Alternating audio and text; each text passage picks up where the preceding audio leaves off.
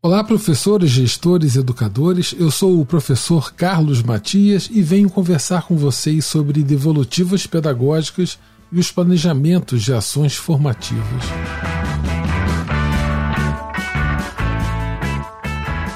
Até aqui, falamos sobre vários pontos, entre os quais destacamos as diferenças entre avaliar a aprendizagem e o ato de examinar, as intencionalidades mais comuns da avaliação de aprendizagem, fazer diagnósticos no sentido de se conhecer um quadro inicial, promover respostas em ações formativas, no sentido de promover respostas sensíveis aos dados diagnósticos e promover fechamentos ou pareceres sobre etapas do desenvolvimento curricular.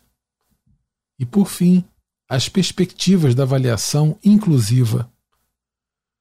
Devemos destacar que, para atendermos a todas as premissas da avaliação de aprendizagem inclusiva anteriormente abordadas, precisaremos dispor de alguma circularidade nos atos pedagógicos de ensino, avaliação e aprendizagem, isto é, a avaliação de aprendizagem buscará conectar ensino e aprendizagem por meio da promoção de experiências pedagógicas permanentemente diagnósticas, no sentido de serem sensíveis aos estudantes em cada momento, e formativas, no sentido de contarem com a disponibilidade dos professores para promoverem inflexões e adaptações úteis à aproximação das expectativas do desenvolvimento curricular.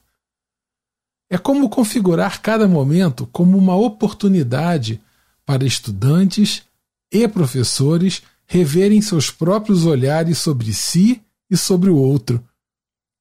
É nesse sentido que destacamos a avaliação como processo contínuo e permanente a avaliação diagnóstica, que é tão importante nesse momento de retorno às atividades escolares, não tem como alvo apenas os estudantes, mas sim todo o sistema escolar.